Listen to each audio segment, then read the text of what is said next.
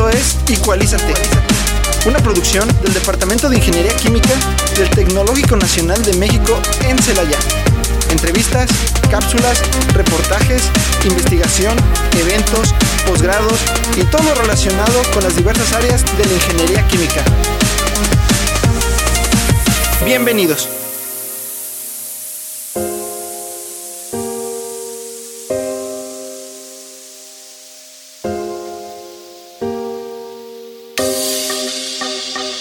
¿Qué tal? Muy buenas tardes a todas las personitas que nos escuchan ahí desde sus casas, sus hogares, su trabajo, eh, su coche, no sé. Gracias por, por recibirnos una vez más. Gracias por sintonizarnos en este su programa Ecualízate. Compañera Sofi, ¿cómo estás? Muy bien, Maritza. Muy feliz, muy contenta de estar hoy. te escuchas, te escuchas. y por, eh, pues por, nos, mi compañero Peter no nos pudo acompañar, pero le mandamos saludos donde quiera que esté. Y como saben todos, en esta primera etapa eh, es, les vamos a presentar las noticias del día de hoy. El día de hoy a las 10 de la mañana, el Tecnológico Nacional de México, en compromiso de impulsar mejores prácticas y habilidades socioemocionales en el ámbito educativo, en colaboración con la Organización de Estados Iberoamericanos, presenta el seminario Bienestar del Docente en, en un aula eh, inclusiva, donde se abordan temáticas como identificación de necesidades socioemocionales, bienestar personal, competencias emocionales, conciencia, regulación y autonomía emocional, entre otros. También el día de hoy, a las diez y media de la mañana, el CONACIT, que ya muchos de ustedes conocen, llevó a, a presente el foro para la iniciativa en materia de humanidades, de ciencias, de tecnología y de innovación con la participación de autoridades, académicos y por supuesto, de directivos del, del, Tecnológico Nacional de México. Y esta conferencia fue presentada por el Ejecutivo Federal en línea vía YouTube.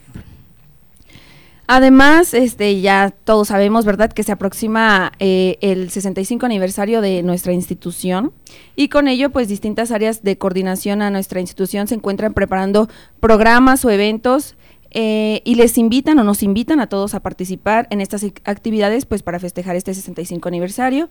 Además que la Asociación Estudiantil de Ingeniería Química invita a toda la comunidad estudiantil a participar en el desfile conmemorativo de dicho aniversario de aquí del Tecnológico de Celaya. Eh, pues si eres parte de esta institución, eh, puedes participar. Mm, ¿Qué más? Se llevará a cabo, este desfile se llevará a cabo el, el día domingo 23 de abril a las 9 de la mañana y va a estar eh, o se van a consolidar en la entrada principal del campus 1. Igual si te interesa, te gustaría participar, puedes acercarte a la Asociación de Ingeniería Química e incluso si nos están escuchando de, de otra carrera, acérquense a su asociación y pues podrán participar.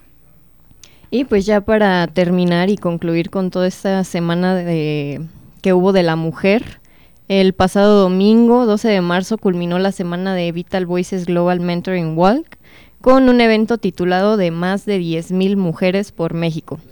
Las actividades fueron realizadas en esta conferencia, tomó un entorno virtual, pero sin embargo para su culminación se realizó una caminata en apoyo a la comunidad femenil emprendedora. Pues en un mes tan importante como lo es marzo y como lo fue la semana pasada, no se deja de lado el Día Internacional de la Mujer, conmemorando así pues de esta forma y recalcando una constante lucha entre las barreras de igualdad y de competitividad en el sector empresarial de, las mujeres. Este evento fue desarrollado en colaboración con Desarrollo Económico de Celaya junto con el director del CIE como mentores de este gran evento. Además, se encuentran abiertas las inscripciones para el, el, curso de AutoCAD, donde podrás aprender a desarrollar dibujos tridimensionales, dibujo de elementos, elaborar la creación de capas de texto, entre otros. Este es un programa presentado por el Servicio Externo del Tecnológico de Celaya y que creo que a todos nos serviría un poco, ay, bueno, demasiado. Mucho, demasiado. De hecho, el doctor ahorita me está viendo de que deberías tú asistir, mujer. Pero bueno, para mayor información pueden comunicarse a la página de Servicio Externo de ITC Celaya.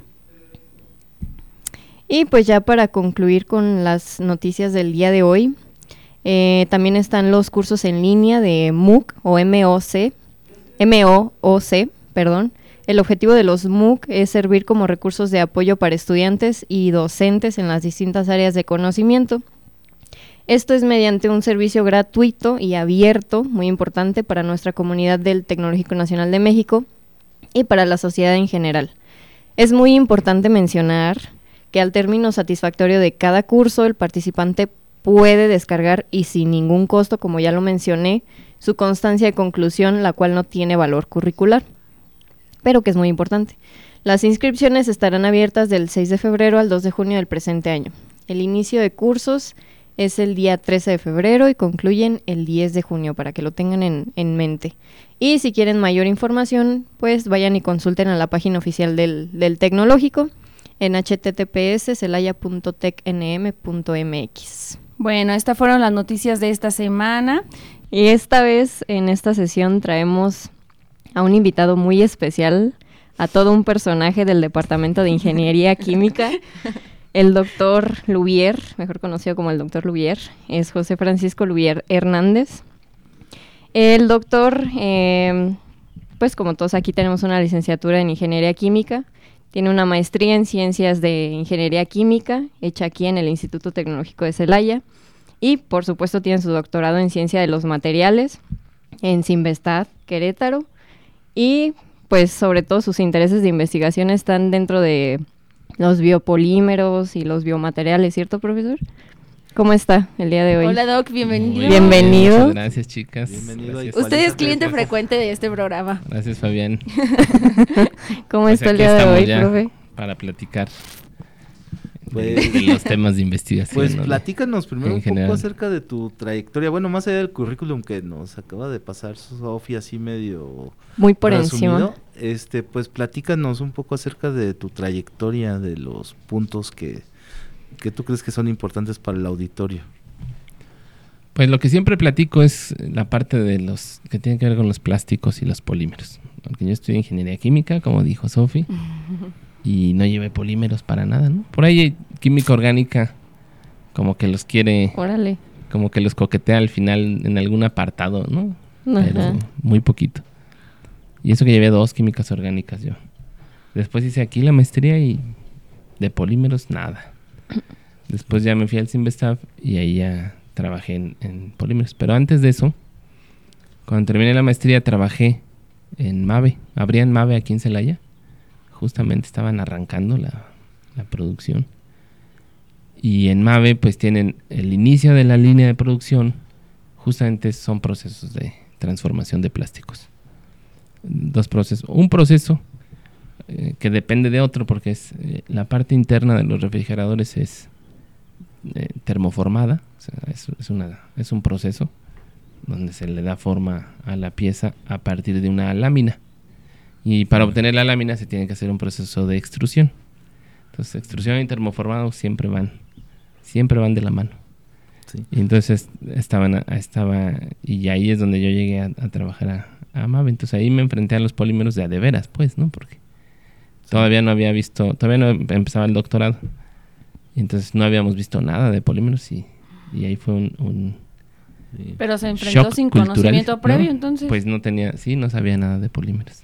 Y fue cuando terminó la maestría, dice. ¿verdad? Después de la maestría de aquí. Y platícanos más o menos como para nuestro auditorio, ¿en qué consiste el proceso tanto de extrusión como el de... Claro que sí, mira, es, es bien sencillo. Todos, todos hacen extrusión cuando se lavan los dientes. Agarran la pasta de dientes y la aplastas, ¿no? O sea, le, le tenemos que hacer una- un esfuerzo, una, una fuerza que esté impulsando el...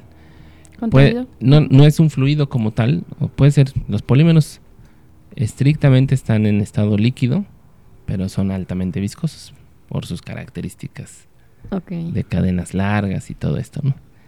Entonces, para nosotros en la vida diaria, pues algo que podemos relacionar es algo que sea como una masa. Cuando hacemos los hot cakes, por ejemplo, ¿no? Que tienes harina y la mezclas Sí, con, con la leche o algo, se hace una masa que es, pues que fluye, pues, ¿no? Que es, si tú la Y metes, que es viscosa. los que hacen pasteles, ¿no? Que es muy, muy viscosa además, ¿no? Que usan la duya. ¿Sí saben lo que es la duya? No, doc. La duya es con lo que le ponen al pastel al final la cremita y sale como conformita. Conformita. Ah, sí, Ah, listo. Entonces, ¿qué hacemos? Con lo que decoran. Con Sí. lo que decoran, exactamente lo que les decía yo de la pasta, ¿verdad? Lo metes, la duya es como una bolsa de plástico, sí, sí, sí. le llaman manga, ¿no? Mm. Se pone ahí la, bueno, en este caso la crema, pero también puede ser con la masa, por ejemplo, así hacen los churros, Bueno, los churros ya son más sofisticados y se han ido a la Alameda. Utilizan como una pistola, no sé si han Sí, visto. súper. Como las pistolas de silicón. Ajá. También hacían, también una pistola de silicón. Podemos decir que es extrusión y también podemos decir que es inyección, ¿no? Es otro proceso. Hay unas ligeras variantes, ¿no? Este, pero en realidad es extrusión porque la extrusión siempre implica que va a salir un- una forma geométrica continua. O sea, mientras tengas algo adentro, nosotros podríamos en una sola pasada sacar toda la pasta de dientes y tendríamos como una viborita bien larga. ¿no? Y la pasta de dientes tiene una sección transversal, que es la forma geométrica de, la, de la salida del material, que en términos técnicos en la industria se llama cabezal o dado, ¿no?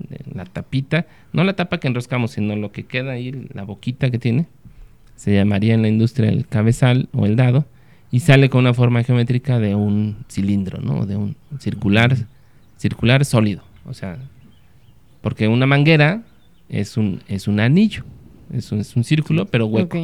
¿no? Entonces, para hacer una manguera o un tubo, se hace exactamente lo mismo, pero ahí hay, ahí hay cosas bien interesantes porque tenemos que tener una parte, eh, digamos, sólida del, del dado, en- que esté, entre comillas, que esté eh, flotando, para, porque no puede tocar, ¿no? Porque por, en- por entre las dos piezas va a salir el plástico, ¿no? Sí, sí, sí. Entonces ahí se hacen otras cosas en la parte de adentro. Esa, esa, ese cabezal específico en la industria se llama mandril, no me digan por qué, pero así se llama, así le pusieron, ¿no? Entonces yo puedo hacer una, por ejemplo, díganme ustedes cuál es la sección del- de los churros. O sea, si ustedes cortan un, un churro transversal y lo ven de frente, ¿sí, sí se lo imaginan? Como una estrellita. Como una Sí, sí, estrella, sí. ¿verdad? ¿No? Y ya, se pueden hacer muchas cosas. Se pueden hacer, por ejemplo, los perfiles de las ventanas, ¿no? Que hay- ahora hay ventanas. Incluso los que son de aluminio están hechos por un proceso que se llama extrusión en frío con aluminio. En PVC, que es polivinil, cloro de polivinilo, hay ventanas que son caras, ¿no? Este, como el doble de las de aluminio, más o menos. Y hacen los perfiles en PVC. Entonces el perfil es el marco de la ventana, pues se llama perfil porque igual lo mismo, si lo cortamos y lo vemos de frente, pues tiene unas, tienen formas extrañas. Un perfil puede ser como una letra C, o si la vemos de frente, ¿no? Porque en medio va el vidrio. O puede ser como una, como dos L's encontradas. No sé si se lo imaginan, ¿no? Sí, Imaginen sí, dos sí. L's encontradas. Y en medio va el vidrio. Sí. Y luego hay ventanas de doble vidrio, entonces tienen más formitas así. Otra que pueden ver que es muy sencillo que se encuentren son lo- las canaletas que ahora se usan mucho cuando te ponen el cable del internet. Para que no ande ahí suelto en el, en el piso, ponen una canaleta pegada a la, a la pared. Ah, sí, ¿no? para que sostenga el... Y los cables van por dentro. Sí, Así sí, se sí. llama canaleta, ¿no? Es como es una guía. Pero es, es un plástico que tiene la letra C y luego otro plástico con una letra C más grande que embona encima para que no se vean los cables, ¿no? Sí. Sí, Sí, sí, son, ¿No? son de uso cotidiano. Si los han visto, los que nos escuchan, pues, la pasta de dientes es lo más fácil que, que ubicamos y los churros. Yo creo que todo el mundo hemos Sí. comido churros y después ya nos vamos a lavar los dientes. Bueno, Doc, ya entrando un poquito, cambiando un poquito de tema, eh, íbamos a hablar de... de si quieres, termina- de sus terminamos proyectos y de nos seguimos con los proyectos. Ok. Sí. No, A les ver, decía Doc. yo que después de trabajar en MAVE, este, me salí para ir a estudiar el doctorado. Y después, ahí en el doctorado sí ya trabajé con polímeros, sobre todo con biopolímeros, ¿no? Y aprendí de los polímeros, o sea, ahí sí ya me metí a la parte técnica de pesos moleculares, etcétera, etcétera, ¿no? Y después terminé el doctorado y no había, este, yo buscaba empleo en, en la academia, pero no había trabajo, ¿no? Fue una mala época. Y con así tenía una, un proyecto, un proyecto o un programa más bien de, de recuperación de doctores hacia la industria. Creo que se llamaba IDEA, si no me equivoco. Y con ese, con ese apoyo de CONACYT volví a MAVE. Entonces, como, como había salido bien en MAVE, pues, y, y seguían los gerentes que me conocieron y todo, volví a MAVE para un proyecto bien interesante en el área de los, de los plásticos. Y estuve ahí tres años. Salí de MAVE y entré a trabajar por un cuatrimestre, bien poquito tiempo, en la Politécnica de Cortázar, o sea, en la Politécnica de Guanajuato en Cortázar. Que ya trabajábamos con ellos desde MAVE, andábamos haciendo nuestros pininos de vinculación. Aquí al revés, industria, academia, ¿no? Porque siempre las de la academia andamos buscando luego las industrias. Para hacer un curso, diplomado, algo estábamos buscando hacer en termoformado, porque les decía yo que los refrigeradores son termoformados y de termoformado hay muy poca información técnica. Y se, y se entusiasmaron mucho los directivos de la Politécnica. Este, e- eventualmente no se hizo como tal el diplomado, pero después lo retomaron. Yo salí, entré a trabajar, a- estuve ahí, les digo, un cuatrimestre, en una carrera que se llama Ingeniería de Manufactura. que esa, esa ingeniería ve todos los procesos de transformación de, de todo, metales, o sea, se ve soldadura, se ven un chorro de, de procesos maquinados, torno, y ven un poquitín también de transformación de plásticos. Pero en ese momento los directivos andaban eh, creando nuevas politécnicas y se creó la Politécnica de Juventino Rosas. Y entonces me asignaron y estuve trabajando con, con otros profesores y con gente de la industria para hacer el plan de estudios de la ingeniería de plásticos que tienen en Juventino Rosas. Órale. Pero a la par seguía en MAVE. No, no, yo ya había, en ese Ah, momento ya había salido de MAVE y después de ese cuatrimestre ya entré a trabajar aquí al tecnológico. ¿No? Entonces, ese, Y ese sido- tecnológico le abrió. Acá en el tecnológico lo que hicimos fue abrir un módulo de especialidad en materiales para, para tener más eh, fortalezas en esa, en esa área, ¿no? Sí, Y porque justo menciona que cuando usted estudió acá no estaba la, no se veía la- nada. la- lo de nada polímeros ni nada y hoy en día sí vemos la materia de polímeros. Y platícanos de tus proyectos actuales. Entonces, en función de eso, empecé a trabajar. Primero, en el doctorado había hecho algo de fluidos supercríticos para obtener nanopartículas de quitosan, que es un biopolímero de origen natural. ¿no? Eh, como todo buen proyecto de investigación, pues no salieron las nanopartículas, salieron fibras. y entonces me empecé a, o sea, me llamó la atención. Y lo que empecé a hacer aquí en, en- primero quería implementar lo de fluidos supercríticos, pero es, es una técnica que es muy cara, de, de inversión cara, ¿no? Porque son equipos de acero inoxidable de diámetros, de, de espesores de pared eh, importantes, porque se, la presión que se maneja con cuando se habla de dióxido, dióxido de carbono supercrítico no es muy elevada. Hay otros materiales, acetona supercrítica, agua supercrítica, es mucho más la presión. ¿no? Pero no es muy elevada, pero es muy elevada para, para- en comparación con la atmosférica. Entonces son, son equipos que son caros por eso y por las cuestiones de seguridad. Y pues no, no, no, no logramos conseguir un proyecto ni nada de dinero para, para comenzar. Y entonces empecé también con eh, a, a ensamblar un equipo para hacer fibras por medio de una técnica que se llama electrohilado. ¿no? Electrospinning, que ya estuve, a mí me gusta un poco también la lingüística. Ya estuve viendo que spin, eh, spin nosotros normalmente lo conocemos como giros. Y sí, y sí se utiliza como giros. Hay una técnica de spin coating, que es recubrimientos por, por giros. el, equipo está girando y está recubriendo. Y en este caso yo decía, pero nada gira, ¿no? Porque el electrospinning es inyectar con una jeringa el polímero disuelto y entra en un campo eléctrico y ya se, se recolecta en, en- en una placa. Y entonces entre la jeringa, que es la, la aguja metálica, y la placa metálica, se hace el campo eléctrico y ahí se generan las fibras. Es bien interesante. Pero no hay nada que esté girando como tal. Entonces ya después descubrí que spin en alemán es como la, como la tela de araña, ¿no? Un spinneret es algo que genera muchas fibras al mismo tiempo. Ah, tiene más sentido. Oh. Sí, y entonces ya vi que de ahí viene que es, lo que se está formando son como telas de araña, ¿no? Entonces, utilizando un campo eléctrico. Y bueno, ese ha sido un, un tema y eso hemos, hemos recorrido camino porque nosotros aquí ensamblamos, o sea, empezamos a formar, se, se necesita una fuente de, de voltaje, de alto voltaje, una bombita que esté dosificando, luego un- una placa, que originalmente empezamos con una placa, después hicimos un rodillo que estaba girando, después lo ensamblamos en una máquina y han pasado alumnos de ambiental, mecatrónicos, químicos, De todo. muchos. De todo un poco. y el equipo pues va avanzando y le fuimos metiendo un chorro hasta que hicimos también una patente, patentamos, nos dieron la patente y ahorita lo tenemos en, dice el profesor que me, que me ayuda, que está en, en CRODE. Decía, Es la versión 3, ¿no? Es como, como si fuera el es- electrospinning 2.0, 3.0, de que vamos mejorando. Entonces ahí estamos, estamos haciendo nanofibras. Empezamos con Quitosan, Otra vez, como la investigación siempre nos tiene caminos extraños, no podíamos hacer fibras con quitosán. Entonces ya nos fuimos a buscar en la literatura y bueno, encontramos que necesitaba un, un solvente con un ácido muy concentrado. Es ácido acético el que se utiliza, pero muy concentrado, 90%. Casi, casi glacial, ¿no?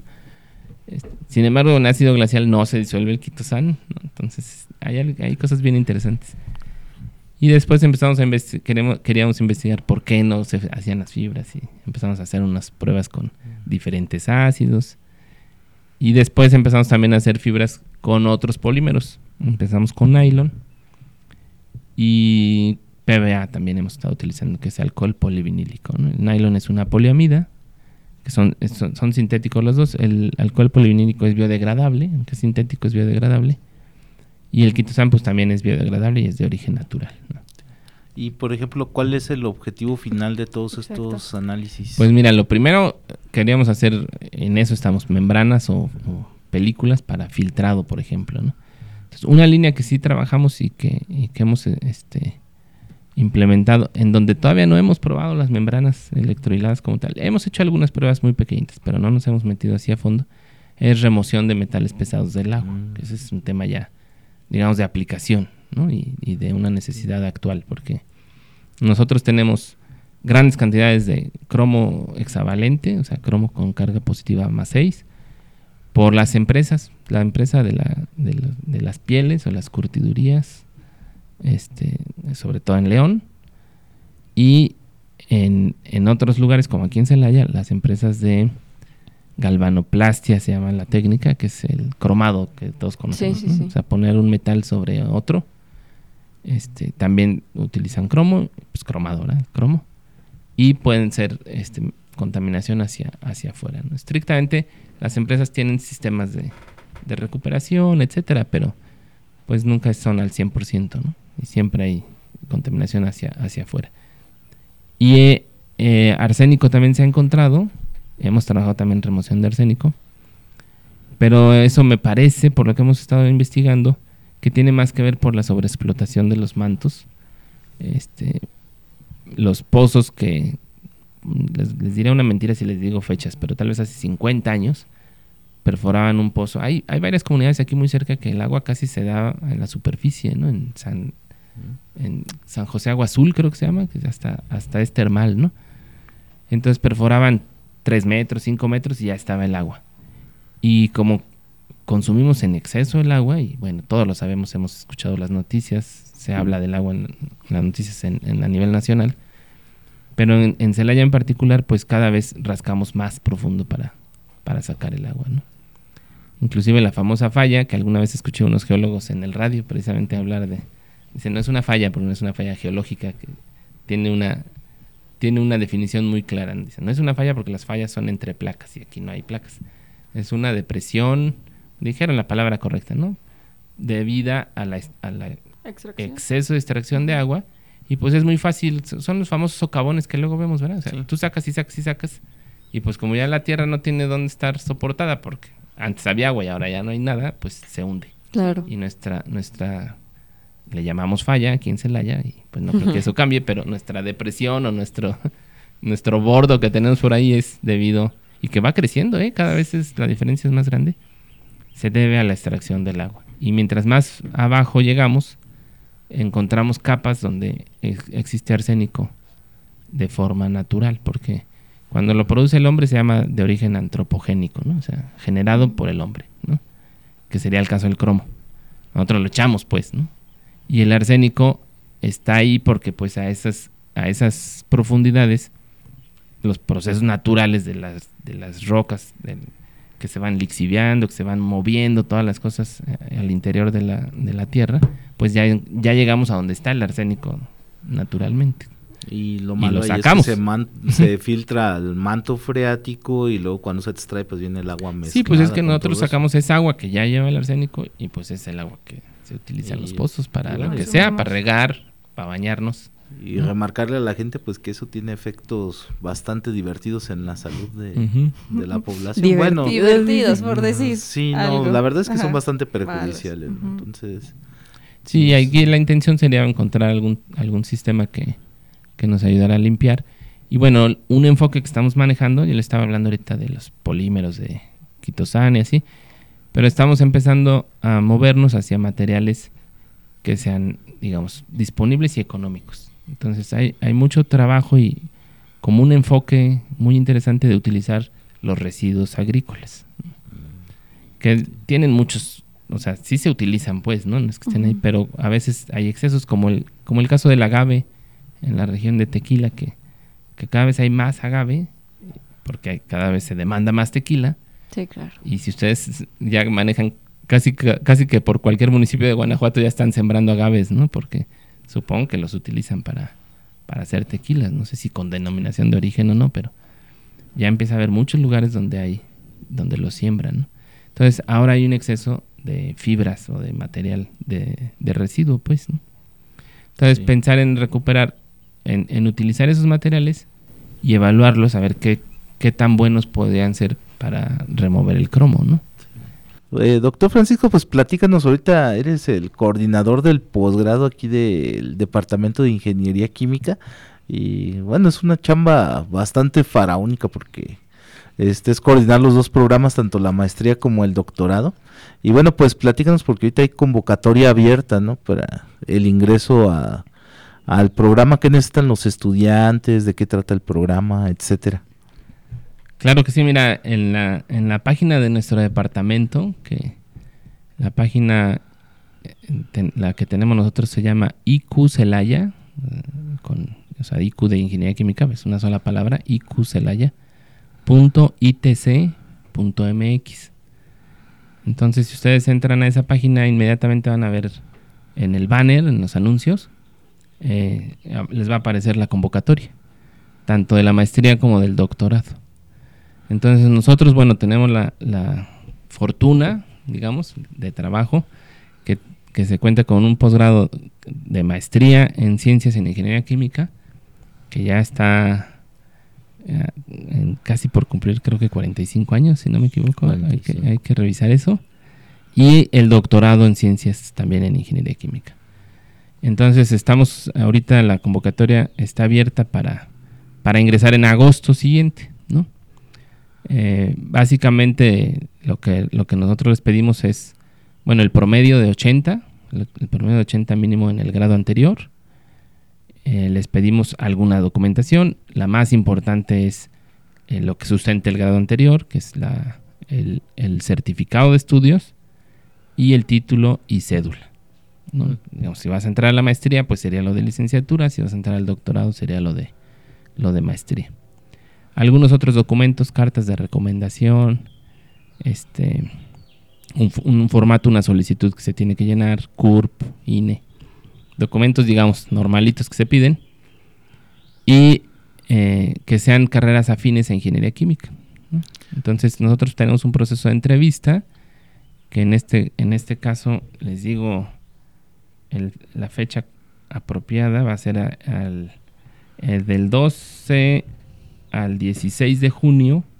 En esa semana vamos a realizar las entrevistas a los candidatos que ya hayan entregado sus expedientes y que tengan completa toda su documentación para entrar a la maestría y también las entrevistas para entrar al doctorado. Hay ligeras diferencias. Para entrar al doctorado se busca un alumno o un aspirante que tenga ya, eh, digamos, previamente platicado con algún miembro del claustro que vaya a ser su asesor, que vaya a fungir como su asesor, tiene que presentar un anteproyecto eh, es bien este estructurado ante el, ante el comité de admisión y se evalúa ahí también la parte del tanto de la afinidad, es decir, de qué área vienen y su, y su preparación previa y el, el proyecto que están presentando en doctorado y en maestría, pues un poco los intereses, ¿no? ¿Qué, lo- qué los hizo venir aquí? Este, ¿Qué quieren hacer? ¿Qué, qué proyecto tienen en mente? Si es que ya tienen algún proyecto. Sus objetivos. O qué línea, sí, como que su objetivo. Eso lo revisamos en las entrevistas. Les repito, las entrevistas son del 12 al 16 de junio. Y se están recibiendo las solicitudes hasta el 9 de junio. ¿no? Para los que estén interesados o que tengan algún conocido que esté interesado, pues aquí estamos. También ahí vienen los teléfonos, los correos electrónicos y hay varios, varios medios de comunicación para que pues pregunten eh, cualquier duda que pudieran tener. ¿no?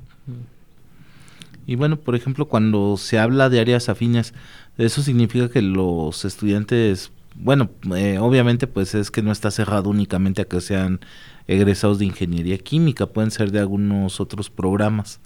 Este, más o menos qué tendría que pensar un alumno que esté interesado en hacer una maestría en ingeniería química, pero que provenga de otra área, ¿cómo puede saber si su área es afín? Pues mira, no lo tenemos definido tampoco nosotros, por eso la entrevista es tan importante. Pero normalmente cuando decimos áreas afines hemos platicado que pueden ser ingeniería bioquímica, ingeniería ambiental. Eh, ahora estamos pensando que tal vez áreas como nanotecnología o materiales. Pero hemos tenido alumnos de mecánica, ingenieros mecánicos, ingenieros mecatrónicos, ah, este, de muchos, de muchas eh, universidades también porque también cambian a veces en los planes de estudios el énfasis hacia ciertos temas. Hay universidades, bueno, sobre todo en las universidades que son como más humanistas, digamos, a diferencia de, nosotros que somos un instituto tecnológico, pues ven muchas cosas de administración, de recursos humanos. Yo que estuve en una universidad, digamos, derecho laboral y cosas, cosas relacionadas así. Entonces, este, eh, pues en la entrevista se, se revisan que tengan bien sus, bases en matemáticas, en termodinámica, en fenómenos de transporte. Este, o sea, tienen que saber por lo menos que es una entalpia.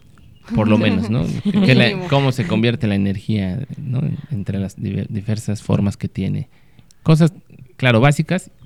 Al final van a tomar cursos, pero la intención es ver si en los cursos, este, pues no van a tirar la toalla, ¿verdad? Porque sí llega a suceder a veces que, que están, que están muy lejos, pues, o, su preparación. A veces pasa que hace muchos años que salieron de la licenciatura y quieren entrar al posgrado. Y es, mm. en muchos casos también es, no es una barrera, ¿eh? no estoy diciendo que no pueden entrar, sino a veces esos son casos, eh, pero todo depende de la persona también. Les digo que hemos tenido mecatrónicos que han hecho muy buen trabajo, este mecánicos, ¿qué otro hemos tenido también? Eh, pues sí, principalmente mecánicos, mecatrónicos, eh, y sí, bioquímicos hemos tenido bastantes. Bioquímicos, no sé si en biotecnología, pero básicamente pues áreas afines, ¿no? No tienen que ser de química como tal, sino más bien de ingeniería, porque es la parte termodinámica, matemáticas. ¿no? Y pues también comentarles que el posgrado no es, bueno, aunque es ingeniería química, pues las líneas de investigación son muy diversas, ¿no? Pues sí, tenemos las tres principales son ingeniería de procesos, que sí, que sí es, digamos, el corazón de la ingeniería química, procesos de separación. Tenemos la línea de ingeniería química, ciencia básica en ingeniería química, donde se, donde se hacen proyectos de termodinámica, pero también de simulación molecular, que tiene un componente muy fuerte de programación, por ejemplo, ¿no? que es un tema también bien interesante. Y tenemos la línea de nuevas tecnologías para el desarrollo sustentable, donde, donde entran eh, cuestiones bios y de materiales, de lo que se hace aquí pues actualmente. ¿no? Y eh, también les quería comentar que, los programas, bueno, desde que se inició con ACID y el programa del PNPC, que ahora ha cambiado a un nuevo nombre que se llama SNP, pues siempre hemos estado acreditados. Eh, recientemente lo último que tuvimos de, de, PNPC fue el nivel más alto para la maestría, que es de grado de competencia internacional, y el doctorado en grado en consolidación. ¿no? Ahorita estamos, el doctorado ya fue evaluado para el nuevo para la nueva plataforma y estamos acreditados. Ahora no hay niveles, o al menos todavía no se generan, porque está haciendo la modificación y la transformación de ese, de ese programa, pero ya fuimos acreditados y el de maestría está en proceso de acreditación. O sea, lo están revisando, pues, pero no dudamos en que vamos a recibir la acreditación. Esto nos permite que los estudiantes que ingresan eh, pueden optar para becas de CONACYT. Todos nuestros estudiantes prácticamente tienen beca de manutención, ¿verdad? O sea, de, de CONACIT. Sí, sí. Pues muchas gracias por, por visitarnos y eh, compartirnos toda esta información hoy, Francisco. Y, y, bueno, pues no sé si quieras añadir algo más para el auditorio. Eh, pues escuchen el radio. para finalizar. La verdad es que el radio es, es, es un buen acompañante, como decían, en el auto, en, en muchos lugares. Y siempre hay temas bien interesantes que aprender. Que, aprender Y bueno, pues aquí es un gran esfuerzo que se está haciendo aquí en el tecnológico para hacer programas, o sea, para crear los programas, ¿no? No, no, no son programas, eh, digamos, retransmitidos o copiados de alguien más, sino que son programas, en general, pues en la programación de, Auténticos, de ¿no? Y radiotecnológico. sobre todo educativos. Sí, y con ese componente, ¿no? Claro. Que pues un profesor viene y explica algo de lo que sabemos, que digo humildemente, como siempre, pues sabemos bien poquito de bien poquito, ¿no? Sí. Pero bueno, tratamos de, de que eso poquito que sabemos, Se sí lo sabemos bien y lo compartimos, tratamos de compartirlo de la mejor manera con, con nuestros alumnos y cuando venimos al radio, pues con el auditorio. Así es. Pues, sí. Pues nada, le agradecemos su presencia en este programa, igual a todas las personas que nos escucharon. Eh, los esperamos el próximo martes en punto de las 3 de la tarde para aprender un poquito más de esto que, que nos apasiona. Bueno, que les apasiona. En su programa favorito. en su En su programa, programa favorito. favorito. Igualízate, es No, no hay que olvidar que este es nuestro programa favorito y su programa, Su favorito. 89.9 FM. Prof. Bueno, pues nos escuchamos en ocho días en aquí en el Sonido Cultural y Educativo de la Radio. Buena tarde a todos y buen provecho. Hasta luego. Hasta luego. Hasta luego. Esto fue Igualízate, Igualízate. Te esperamos el próximo martes a través de XHITC, Radio Tecnológico de Celaya. Una producción orgullosamente lince del Tecnológico Nacional de México en Celaya.